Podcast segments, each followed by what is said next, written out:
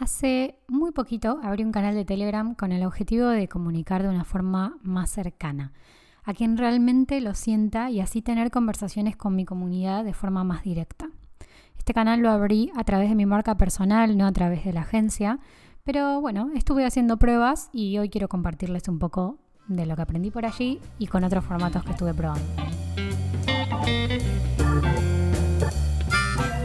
Hola, mi nombre es Julieta Pelicioli, soy cofundadora y consultora de marca en Regiar Branding, agencia y academia donde ayudamos a emprendedores y profesionales independientes a crear estrategias de comunicación y a organizar sus negocios de forma digital y simple. En este podcast vamos a compartirte un mix de consejos, acciones y experiencias sobre creatividad, productividad, marketing digital, para que puedas disfrutar de cada avance en tu negocio. Empezando entonces con el episodio de hoy y esta idea que les compartía del canal de Telegram. He visto mucha gente que está haciendo este tipo de comunicación, eh, abriendo este tipo de canales en Telegram, en WhatsApp, grupos de WhatsApp y demás, para comunicarse más de forma directa. Esto me llamó mucho la atención. Bueno, lo había abierto en su momento para un reto que había lanzado y funcionó como muy bien, llegó muy bien el mensaje que quería proponer y me parece que es interesante verlo desde el lugar de decir, bueno, a ver, ¿cómo estamos comunicando y por qué no hacerlo más corto debido a la cantidad de información que hay en todos lados? Corto, conciso y un poquito más directo, más derecho a la persona que realmente quiere escuchar nuestro mensaje y que está abierta a que creemos una conversación. Siento que nos estamos agobiando muchísimo con la idea de hacer contenidos para otros y comunicarlos en los miles de redes sociales que existen estar en las últimas tendencias, que deberíamos, entre comillas, hacerlo. Y hoy vengo a proponerte una pregunta y una propuesta, un formato diferente.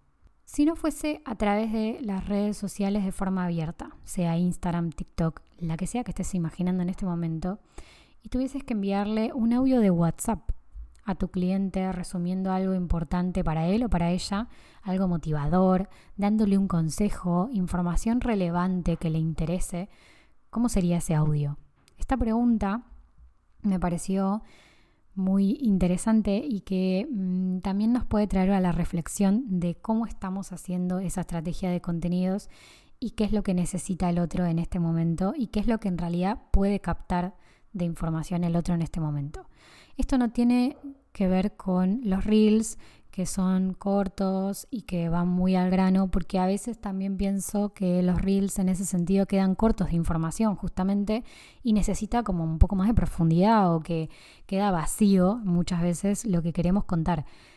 Pero para eso existen, para contar el resto, digamos, o para profundizar en el tema que tratamos en ese reel o en ese posteo, podemos optar por otros canales que sean más profundos o que por lo menos tengan ese feedback y de vuelta con la persona de forma más directa.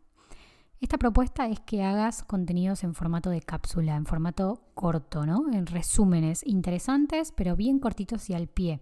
No tiene que ser extremadamente largo ni, ni agobiarnos tanto el hacer contenidos. Al contrario, en realidad lo que estamos haciendo es hablar con esa persona para aportarle ese valor extra, para darle a conocer algo o para motivarlo por algo en especial.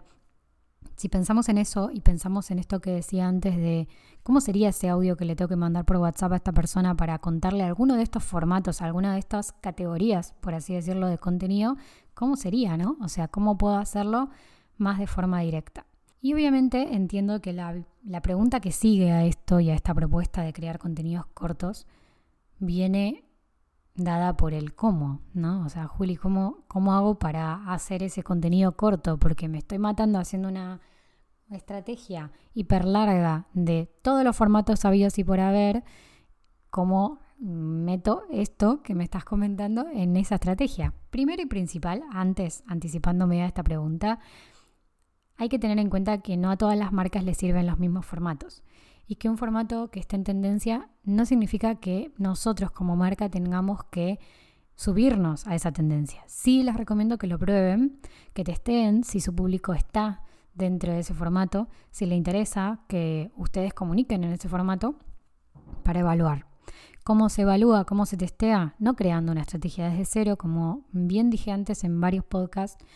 Lo interesante de testear nuevos formatos es reciclar contenido que ya hayamos hecho. Entonces, si queremos empezar en Reels, podemos buscar un posteo que haya funcionado muy bien y hacerlo formato Reel para ver cómo impacta en la audiencia o en nuevas audiencias. Lo que tiene de bueno estos nuevos formatos es que justamente, o sea, tienen mucha más relevancia en la, en la aplicación, en la herramienta, en el algoritmo, porque son nuevos, entonces le está mostrando ese contenido a más gente. Esto nos puede traer muy buenos resultados como resultados nulos o resultados que en realidad no, no, nos están favoreciendo porque nos trae público que me ha pasado, público que no es el que yo quiero captar. Y ahí no tenemos demasiado control, por lo menos por ahora. Pero bueno, saliendo de esto y de esta aclaración, que me pareció importante hacerla, el cómo. ¿Cómo hago entonces para hacer este formato que sea más corto, más conciso y más al grano, ¿no? Más al punto de lo que quiero comunicar o lo que le quiero decir a esta persona, como casi de forma personalizada. Algunas ideas.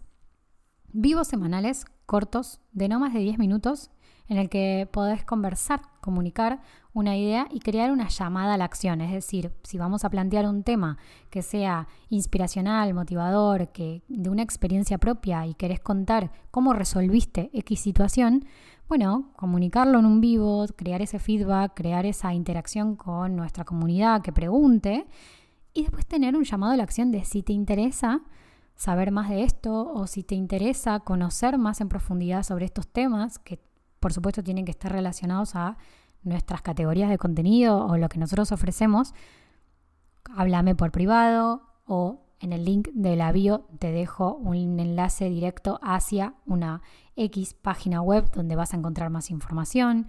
Todo esto sirve muchísimo para que la persona no tenga que ver un vivo de una hora, sino que tenga todo como un poco más compacto pero que no se pierda la información por eso de compactar el contenido.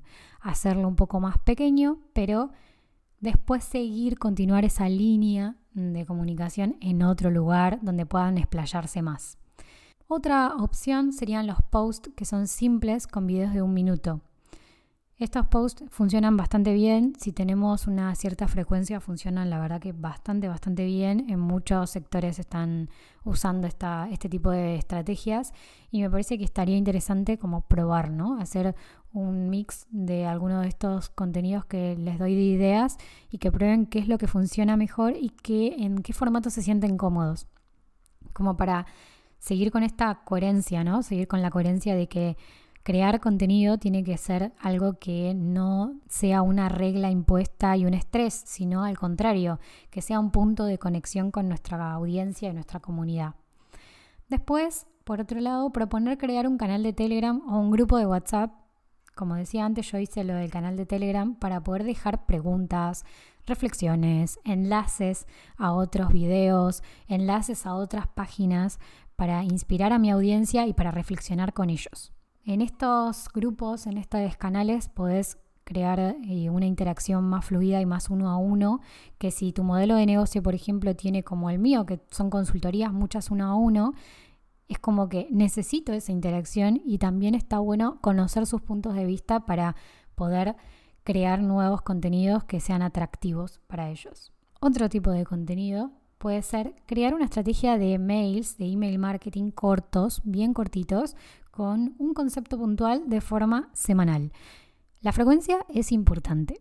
Si nosotros decimos que vamos a subir un post semanal sobre X tema, asegurarnos que podamos hacer eso y comprometernos a eso.